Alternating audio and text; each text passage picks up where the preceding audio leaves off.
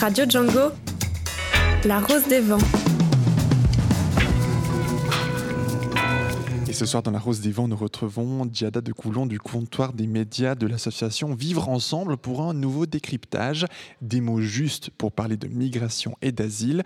Euh, on s'intéresse à l'aide sociale, une base fragile pour toutes, euh, pour toutes et tous. Titre d'un article publié en février par notre invité dans la revue Vivre Ensemble. C'est avec toi, Daniel. Bonsoir. Bonsoir, Fabien. Tout le monde peut bénéficier de l'aide euh, sociale en Suisse, j'imagine A priori, oui tous les habitants et habitantes de Suisse peuvent bénéficier de l'aide sociale. Selon des sources de l'Office fédéral des statistiques, 345 348 personnes en 2017 auraient perçu des prestations financières d'aide sociale, dont 13% étaient euh, des bénéficiaires du domaine de l'asile et 7% du domaine euh, des réfugiés.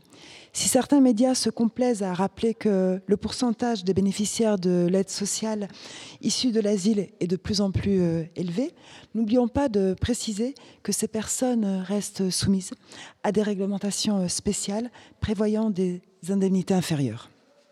Et rappelons aussi que les budgets alloués par la Confédération au canton pour l'aide sociale destinée euh, aux récurrents d'asile comme aux réfugiés ne cesse de diminuer.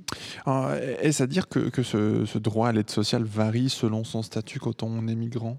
En effet, Fabien, c'est bien le, statut euh, de séjour et le canton euh, dans lequel on réside qui détermine ce droit à l'aide sociale. Et la Suisse, malgré sa longue tradition d'asile, se caractérise par un régime d'assistance différencié. Et pour en parler ce soir, eh bien, nous avons le plaisir de recevoir notre traditionnel invité pour euh, cette rubrique, Djada Descoulons. Bonsoir. Bonsoir. Vous êtes chargé de projet pour euh, le comptoir des médias. Bonsoir Djada. Bonsoir. Vous publiez dans le dernier numéro euh, de la revue Vivre ensemble de cet hiver, février 2019, L'aide sociale, une base fragile pour euh, toutes et tous, un article qui questionne les fondements et les enjeux de, l'aide sociale dans notre Suisse euh, contemporaine. Gage de stabilité sociale et facteur de cohésion sociale, ce dispositif euh, s'avère de moins en moins solidaire, de moins en moins équitable et crée des disparités entre des citoyens suisses et les autres. Alors déjà de Coulon, après cette brève introduction, en quoi l'assistance est un dispositif différencié? Alors, il se différencie suivant la catégorie euh, qu'assigne le régime de, l'aide d'urgence, l'aide, pardon, loi euh, sur l'asile en Suisse. Pardon. Euh, vous aurez euh, d'une part des personnes qui touchent ce qu'on appelle l'aide sociale ordinaire, ce sont les permis B, les réfugiés statutaires, ou alors les personnes titulaires d'une admission provisoire. Ça correspond à peu près à des frais de logement et de santé et 1000 francs par mois. Mais c'est dégressif hein, par nombre de personnes. Ensuite, il y aura les requérants d'asile, ces personnes qui ont un permis N, et puis les personnes admises provisoirement. Et là, on parle déjà d'une aide sociale réduite. Et là, on est plutôt autour d'un montant de 450 francs par mois. On voit que c'est quand même conséquent. Euh, finalement, il y a ce qu'on appelle donc l'aide d'urgence, qui concerne plutôt les personnes déboutées, les personnes qui ont une non-entrée en matière. Mais finalement, dans quel contexte socio-économique est née l'aide d'urgence? Il y a tout un historique sur lequel il serait intéressant de revenir pour bien comprendre les enjeux actuels. Oui, je pense que l'enjeu principal à comprendre par rapport à ça, c'est que l'aide d'urgence est égale la suppression de l'aide sociale. Ça, c'était important et c'est quelque chose qui s'est passé au début des années 2000, euh, quand il y a eu, dans un paquet d'allègements budgétaires, il y a eu cette proposition en 2003 d'étendre cette suppression de l'aide sociale, d'appliquer cette suppression de l'aide sociale aux personnes qui avaient une non-entrée en matière en, dès 2004, mais cela a été accepté par le peuple pour toutes les personnes déboutées en dans une votation en 2006 et mise en pratique dès 2008. C'est-à-dire qu'on a vraiment voulu euh, ne plus offrir d'aide sociale aux personnes qui se trouvaient déboutées de l'asile, c'est-à-dire en situation d'illégalité en Suisse. Euh, que cache cette volonté exactement? Je crois que dans la rhétorique qu'on entend régulièrement, c'est de, de, ne pas vouloir euh, donner trop d'aisance, de faire un appel d'air, ce qu'on dit être un appel d'air sur des personnes qui seraient en Suisse mais qui n'auraient pas le droit d'y rester. On n'a pas envie de donner l'impression qu'elles pourraient se complaire ici et avoir tout ce qu'elles veulent sans travailler. Est-ce que vous avez le sentiment que ça peut dissuader justement en fait les personnes déboutées? Alors, euh, on a pu voir que les personnes qui, ce, processus donc s'est mis, ce dispositif s'est mis en place dès 2008, et ça a été vraiment, on l'a appelé d'urgence dans une volonté de se dire qu'elle aura un début et une fin assez rapide, que c'est devenu un outil de dissuasion. Euh, mais on se rend compte que c'est pas un outil de dissuasion, c'est des situations précaires dans lesquelles les personnes vivent pendant des années, pendant de longues années, sans avoir le droit de travailler et aucun moyen en fait, aucun moyen d'autonomie. Et il faut également préciser qu'il y a des disparités d'un canton à l'autre. Oui, euh, pour l'aide d'urgence, on dit qu'il y a 26 systèmes d'aide d'urgence en Suisse. Donc un par canton. Voilà, exactement. Cette décision en fait de l'aide d'urgence euh, met à jour euh, certains paradoxes de l'État-nation suisse. Lesquels? Il y a vraiment cette idée euh, derrière l'État-nation suisse, mais je pense aussi de manière européenne plus large, qui s'inscrivent maintenant des États dans des, logiques néolibérales, euh, poursuivant un modèle euh, globalisé, et qui souvent se heurtent aux volontés humanistes qui, qui voudraient respecter les droits fondamentaux des personnes. Et ça, on peut vraiment le sentir, ces tensions dans l'aide d'urgence. Comme je le disais avant, l'aide d'urgence est née en fait d'un article de la Constitution, l'article 12 de la Constitution, qui dit qu'en Suisse, toute personne qui réside en Suisse, quel que soit son statut de séjour, a le droit de bénéficier du minimum vital. Mais vous voyez, cette aide constitutionnelle a été transformée en un outil de dissuasion. Et là, je crois qu'on sent vraiment le paradoxe qui est au cœur de ce système. Mais en fait, c'est un système discriminatoire à l'endroit notamment euh, des, réfugiés. Mais ce qui serait aussi intéressant de nous expliquer, c'est qu'on se rend compte qu'il y a énormément en fait de, limitations, que les personnes qui reçoivent euh, l'aide d'urgence en fait ont des droits restreints. Par exemple, on sait très bien que les requérants euh, d'asile déboutés ne peuvent pas travailler. Comment les médias approchent ce sujet? Et en d'autres mots, dans quelle mesure cette donne nourrit finalement l'idée que les personnes en fait issues de l'asile vivent au crochet de la société? Alors, au niveau du traitement médiatique, c'est vrai que ça a été frappant euh, sur ces derniers mois. On a pu observer au comptoir des médias qu'il y a beaucoup de, euh, euh, beaucoup de journalistes utilisent le mot aide sociale pour parler de l'aide d'urgence. Or, nous continuons de penser que c'est important d'utiliser les termes justes parce qu'en 2008, la population a voté pour la suppression de l'aide sociale aux personnes déboutées. Donc, de retitrer que des personnes qui devraient quitter la Suisse bénéficient de l'aide sociale peut heurter des personnes qui pensent avoir voté le contraire il y a quelques années.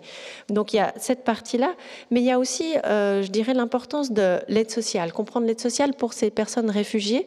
Euh, l'aide sociale pour les personnes réfugiées n'est pas la même que celle pour les Suisses. Une personne suisse qui a travaillé aurait un droit au chômage, aurait un, peut prétendre à d'autres droits. Euh, l'aide sociale pour les réfugiés est en fait ce qu'on pourrait appeler un forfait d'accueil, c'est-à-dire que ce sont des personnes qui arrivent en Suisse et qui déposent une demande d'asile et donc vont devoir apprendre une langue, vont devoir s'intégrer.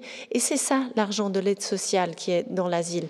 Donc je crois que ce qu'on entend dans les médias, ce qu'on voit dans les médias, est issu d'une mauvaise compréhension plus générale de ce qu'est l'aide sociale dans le domaine de l'asile.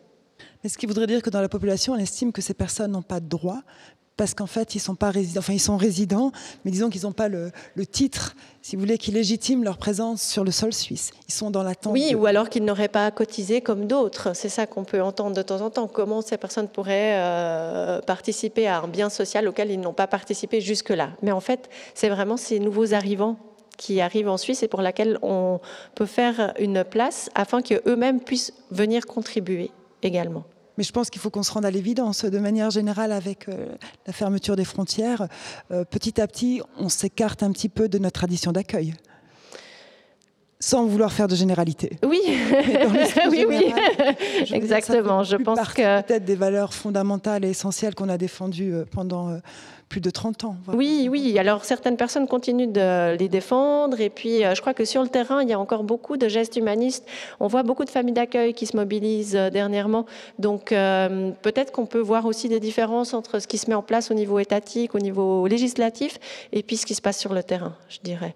Après, au niveau du traitement médiatique, pour compléter un petit peu, c'est vrai que hum, quand on voit des, grands, des unes qui parlent beaucoup des chiffres de personnes étrangères qui, sont, qui bénéficient de l'aide sociale, il y a souvent un manque de mise en contexte. Hein. On, voit que euh, quand il y a plus de demandes d'asile, une augmentation des demandes d'asile, euh, là j'ai un article sous les yeux qui traiterait davantage de réfugiés à l'aide sociale. C'était en 2015.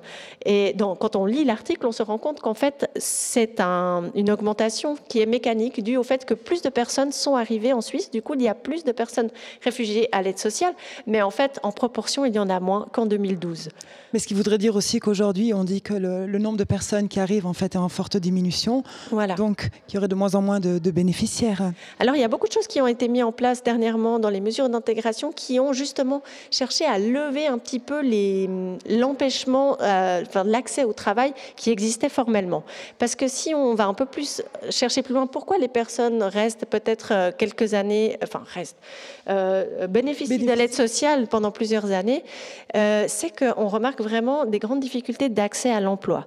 Et ça, notamment pour le, les permis F, qui, sont, qui ont ce nom de admis provisoire, qui fait très peur pour beaucoup d'employeurs qui se disent, mais si j'emploie cette personne, est-ce que du jour au lendemain, est-ce qu'elle serait amenée à rentrer chez elle et je perdrais de fait l'employé? Donc je crois qu'il y a beaucoup d'informations qu'il faut faire circuler. Et pour cela, la Confédération a vraiment, depuis cette année, en fait, mis de nouvelles choses en place, à, supprimer la taxe qui existait avant, le devoir de, il y a toujours le devoir d'annoncer, mais on n'a pas le droit de, on n'a plus besoin demander une autorisation pour engager une personne permis F.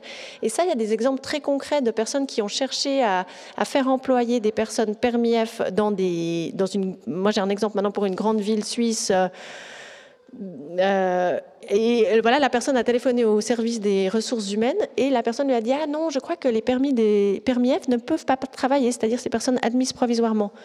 Donc c'est un peu une méconnaissance aussi qui fait que les personnes ont très peu d'accès au travail, ce qui fait que des personnes sont euh, de fait encore à l'aide sociale. Pour revenir au pourcentage dont, vous parliez, dans votre dernier article de la revue Vivre Ensemble, les médias justement traitent de ce haut pourcentage des personnes au bénéfice de l'aide sociale dans le domaine de l'asile. Mais finalement, que représente ce pourcentage approximativement? Je crois que vous en parliez en introduction. En fait, les chiffres euh, dans la globalité de l'aide sociale par rapport euh, à l'asile et aux personnes réfugiées sont vraiment minimes. Elles sont en dessous de 10%, autour de 10%. Et euh, oui, il y avait autour de 13% voilà, pour certaines catégories et 7% en fait pour le domaine des réfugiés, semble-t-il. Mais en fait, ce qui serait intéressant de comprendre, c'est qu'est-ce qui pousse les médias à s'agiter autour de ces chiffres? Mhm. Alors ça, je pense qu'on le voit pour cette thématique, mais comme on la voit pour beaucoup d'autres. Euh, une, réponse simpliste serait peut-être de dire que les médias doivent aujourd'hui être plus vendeurs et puis euh, titrer à partir de, ces nouvelles qui touchent, de ces nouvelles émotionnelles aussi qui vont faire, qui vont attirer le regard. Mais une autre que j'aurais envie de donner, c'est que les médias se font toujours le relais aussi des préoccupations euh, ou alors des, discours politiques et des discours administratifs qui, mettent en avant certaines réalités pour faire passer des idées électorales pour, à des fins électorales euh, donc, euh, je pense qu'il faut aussi les voir comme des relais, surtout les médias, d'une tendance euh, de certains politiciens à pointer du doigt des personnes vulnérables comme coupables. Mais dans quelle mesure est-ce que vous pensez que le discours médiatique, finalement, sur les bénéficiaires de l'aide sociale dans le domaine de l'asile pourrait influencer l'opinion publique? Est-ce que ça a un impact? Les médias ont un grand impact sur l'opinion publique et d'où le sens du comptoir des médias. On a vraiment l'impression que hum, malgré nous, en fait, des images répétées, des termes répétés en prennent chacun d'entre nous euh, sans qu'on en ait envie. On, a beaucoup d'informations. Et puis euh, là-dedans, il faut faire des choix. Par contre, si c'est toujours les mêmes informations, les mêmes termes qui reviennent, c'est des choses qui, qui, vont petit à petit nous habiter.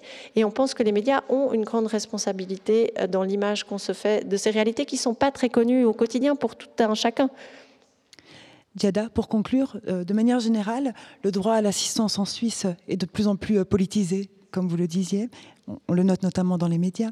Et les coupes euh, dans le domaine de l'asile s'étendent progressivement aux bénéficiaires de l'aide sociale ordinaire. En quoi l'asile servirait de laboratoire pour réformer l'aide sociale selon des critères plus restrictifs? Oui, on parle souvent du laboratoire de l'asile en parlant de la Suisse par rapport au niveau européen, mais là, je pense qu'effectivement, pour l'aide sociale, on peut vraiment voir cet exemple euh, au niveau interne à la Suisse, au niveau cantonal. On a par exemple récemment l'exemple de Berne en 2017 qui a décidé de réduire en fait l'aide sociale qui était allouée aux réfugiés, aux personnes réfugiées. Et l'année passée, le même gouvernement a avalisé, c'est une première en Suisse parce que normalement c'est un montant pour tous les cantons qui est commun, euh, de réduire aussi l'aide sociale pour les personnes suisses. Donc on voit à quel point en fait euh, c'est des, mécanismes en fait euh, de structuration qui nous aident à, normaliser des, des, coupes. On pense que ça concerne une population qui n'est pas la nôtre et on accepte. Et si au début on est choqué, petit à petit on s'y habitue et cela permet d'étendre ce genre de pratique à d'autres populations. Donc pour nous c'est intéressant de voir ça pour montrer à quel point nous sommes toutes et toutes concernées en fait par ces questions. Et si elles sont d'abord essayées dans le milieu de l'asile, elles sont souvent euh, étendues ensuite à d'autres populations en Suisse. Est-ce que vous pensez que les citoyens sont capables de relativiser en prenant en compte ce qui se passe au niveau justement des, personnes issues de, de, la migration et de faire un parallèle avec ce qui se passe dans notre société? Alors c'est souvent à la rencontre de personnes migrantes qu'on réalise ce genre de choses. Je crois que c'est vraiment euh, dans l'échange et puis humain surtout plus que dans la lecture théorique. Et vous pensez qu'on sort de cette comparaison nous et les autres? Mhm. progressivement? Ben voilà, parce que c'est là qu'on fait les, on trouve des points communs. On ne voit plus que les différences, mais on trouve aussi les liens qu'on a avec ces personnes. Donc, il y a un élan vers plus de solidarité peut-être qui pourrait se dessiner à moyen terme. Merci beaucoup Diada Découlant pour ce décryptage en partenariat avec, euh, avec euh, votre instance, le comptoir des médias. Une bonne soirée à vous, à bientôt. Merci également. On retiendra, Daniel, que l'aide sociale, euh, le fruit de, de, lutte sociale contre la pauvreté et l'exclusion, se fragilise et fragilise de, de plus en plus ceux qui pourraient en bénéficier. Est-ce que la Suisse serait en train de perdre ses acquis sociaux? En effet, gage de stabilité sociale et facteur de cohésion sociale, ce dispositif s'avère moins solidaire, moins équitable et crée des disparités entre les citoyens suisses et les autres. La tendance des politiques aujourd'hui ne serait plus de répondre aux besoins des plus faibles, mais de renforcer leur pouvoir économique et d'affirmer des objectifs politiques. La Suisse doit rester prospère, au détriment de ses racines humanistes et de son idéal démocratique. Une posture euh, qui encourage l'illégalité et la légitime.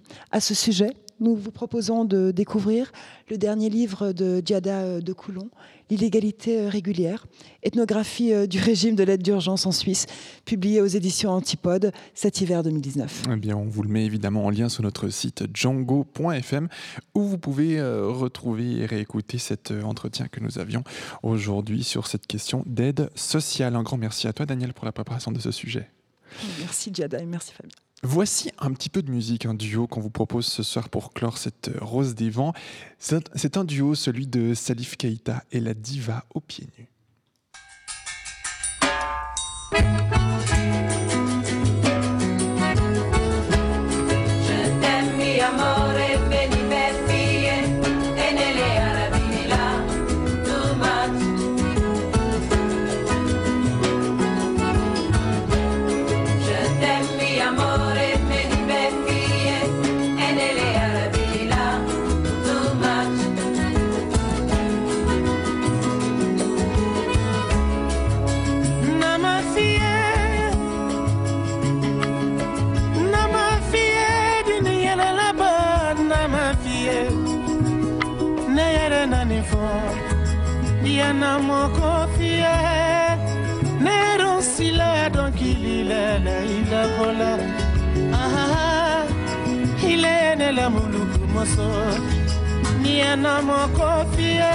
te soro fale moso nyuma na osiko te.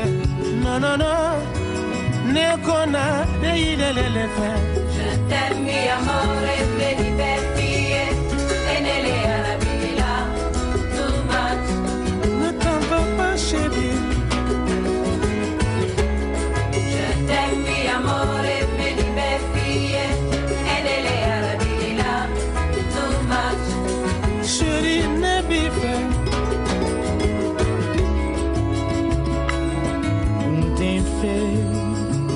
E nelle arabi tem feito. Não também viver sem medo e confiança, não era mais risonho. Olhar de nós criança, Tá torna brilhar de inocência.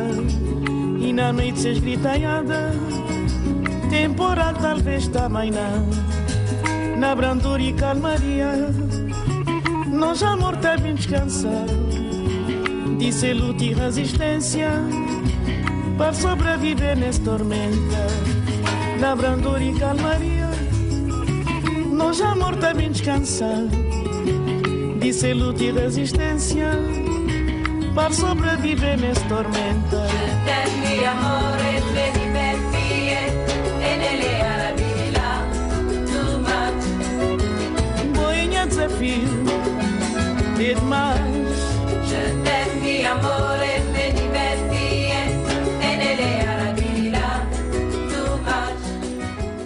Yamore, c'est le titre de cette chanson de Salif Keita et Césaria Evora sur Radio Django, Radio La Fabrique, 18h43. On continue en musique avec Cultiver Lausanne.